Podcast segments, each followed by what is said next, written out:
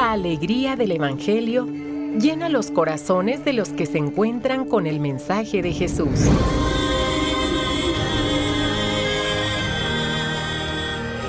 El Evangelio de hoy. El Evangelio de hoy. En voz de Monseñor Sigifredo Noriega Barceló. Escuchemos. Cuaresma 2022.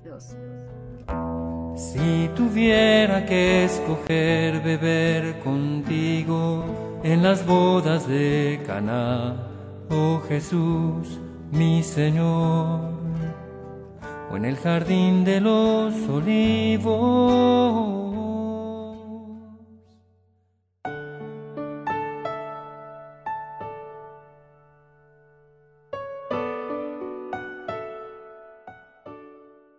3 de abril, quinto domingo de Cuaresma. Escuchemos, yo realizaré algo nuevo y daré de beber a mi pueblo. Del libro del profeta Isaías.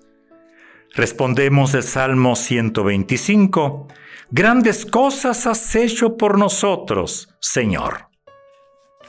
Y la segunda lectura todo lo considero como basura con tal de asemejarme a Cristo en su muerte.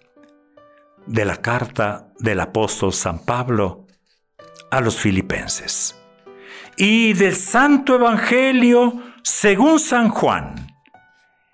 En aquel tiempo Jesús se retiró al monte de los olivos y al amanecer se presentó de nuevo en el templo donde la multitud se le acercaba y él, sentado entre ellos, les enseñaba. Entonces, los escribas y fariseos le llevaron a una mujer sorprendida en adulterio, y poniéndola frente a él le dijeron, Maestro, esta mujer ha sido sorprendida en flagrante adulterio. Moisés nos manda en la ley apedrear a estas mujeres. ¿Tú qué dices?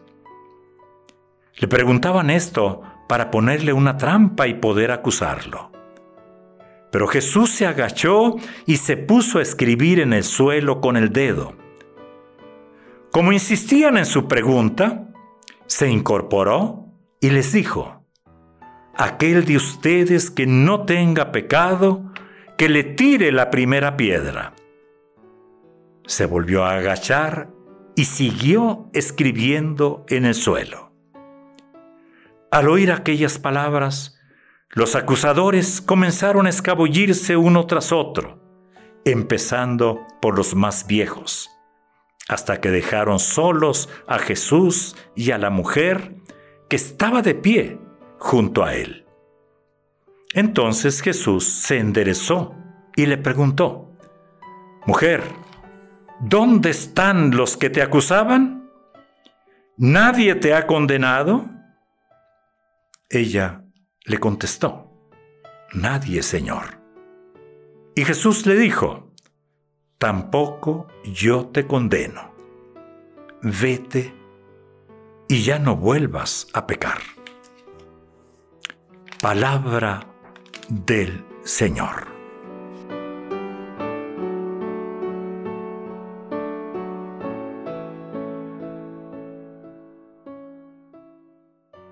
Vivimos en el siglo XXI, escuchamos la palabra y en particular este hermosísimo texto del Evangelio, capítulo 8 de San Juan. Lo escuchamos en este contexto.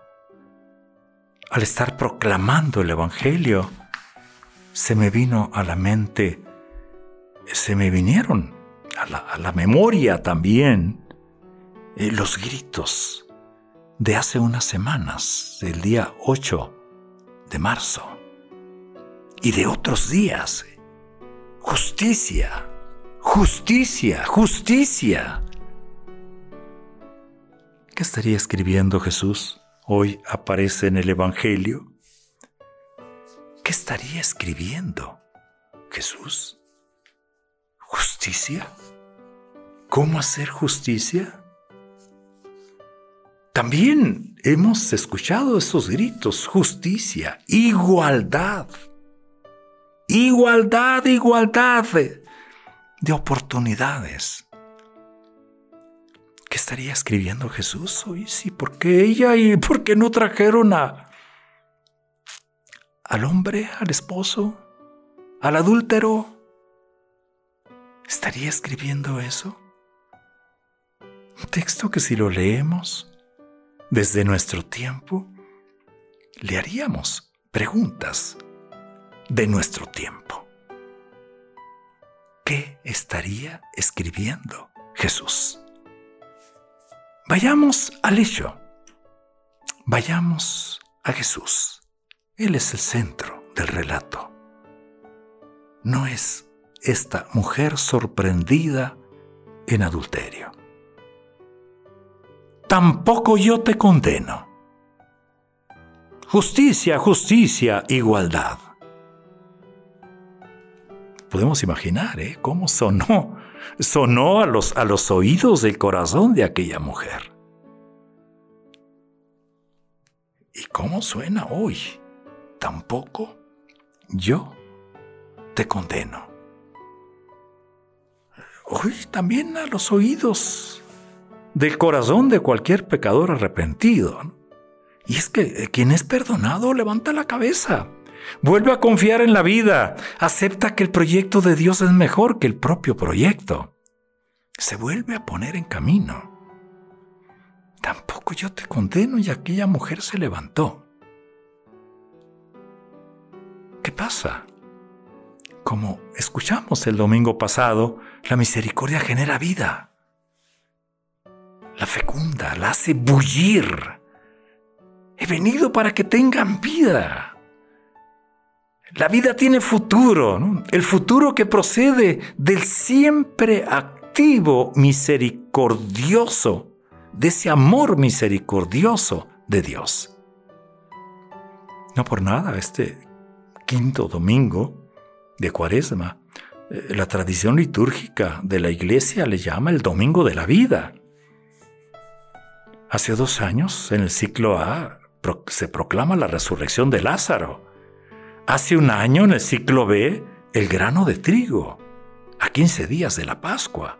Y hoy Lucas nos dice lo mismo de otra manera. Jesús da la vida, perdonando los pecados, haciendo justicia, haciendo realidad la misericordia, salvando a la pecadora de morir apedreada. Y Jesús al perdonar a la mujer y poner en evidencia, también con misericordia, ¿eh? a los acusadores, abre la puerta de la vida a quienes iban a morir irremediablemente. Este es Jesús. Este, este es la cuaresma. Esta es la Pascua. Por eso la palabra tiene que darnos siempre, siempre, siempre, tiene que darnos motivos para levantar la cabeza, para volver a confiar en la vida. Jesús hoy pues inaugura el único comportamiento que tiene futuro, el perdón. Que el perdón concreta la misericordia y vuelve a la vida a quien ha pecado con su pregunta. El que esté limpio de pecado, tire la primera piedra. Con, su, con su pregunta, denuncia a quienes se hacen pasar por buenos a base de condenar a otros. No niega la verdad del pecado de aquella mujer, tampoco del pecado de sus acusadores. Afirma que la única forma de volver a la vida es el perdón no la condena que oculta los propios pecados. Los acusadores serían capaces de no condenar porque se abrieron al amor de Dios. No lo sabemos, eso queda pendiente, ¿no? Lo que sí queda claro es que la mujer volvió a la vida gracias a la compasión, al perdón de Jesús. Yo tampoco poco te condeno. Hoy para nosotros la lección es muy clara. El perdón. Y es que si perdemos el sentido del perdón, como ya comentamos el domingo pasado, nos convertimos en personas sin corazón, sin entrañas de misericordia. En otras palabras, nos deshumanizamos. Necesitamos la experiencia de ser perdonados para poder construir una convivencia fraterna, para poder construir una convivencia pacífica, reconciliada. Así entiendo el, el rito de despedida de Jesús hacia la pecadora. Vete en paz y ya no vuelvas a pecar. Es el Evangelio de la Pascua. Ya a 15 días del gran domingo, del enorme domingo, del día que hizo el Señor, del día del domingo de la Pascua. Hoy pues, último domingo de Cuaresma. Qué gran oportunidad para preguntarnos por los gestos de vida que hacemos y promovemos con nuestro comportamiento. Quizás no hay mejor apuesta por la vida caminar siendo servidores, profetas y apóstoles de la misericordia, del perdón, de la reconciliación, de la paz. Tenemos que superar la, percepción de quienes afirman que quien perdona es un buen tonto. No, no, no. Solamente la bondad de quien perdona construye una vida digna. Solamente la bondad de quien perdona abona por la salud de las relaciones humanas, abona por la sanación del tejido social. La iglesia nos ha convocado siempre para que reflejemos la misma actitud de Jesús. Sí, ¿y qué hace Jesús? Jesús cura, Jesús sana toda necesidad sin preguntar por el origen de esas heridas. Jesús no le pregunta a aquella mujer, oyes, ¿por qué cometiste adulterio? No. No, no, no, no. Simplemente cura. Simplemente acerca el poder sanador del perdón. Curar, dignificar, humanizar, debiera ser el nombre de la misericordia en acción en los escenarios que estamos viviendo. ¿Por qué no incluirlo? Ándenle dentro de una estrategia, ¿eh? ¿Por qué no incluirlo? Claro que sí, claro que sí, claro que sí. ¿Por qué no incluir el perdón? ¿Por qué no incluir la compasión? ¿Por qué no incluir la misericordia? Yo creo que seríamos mejores. El Evangelio es palabra de vida. Te deseo un gran domingo.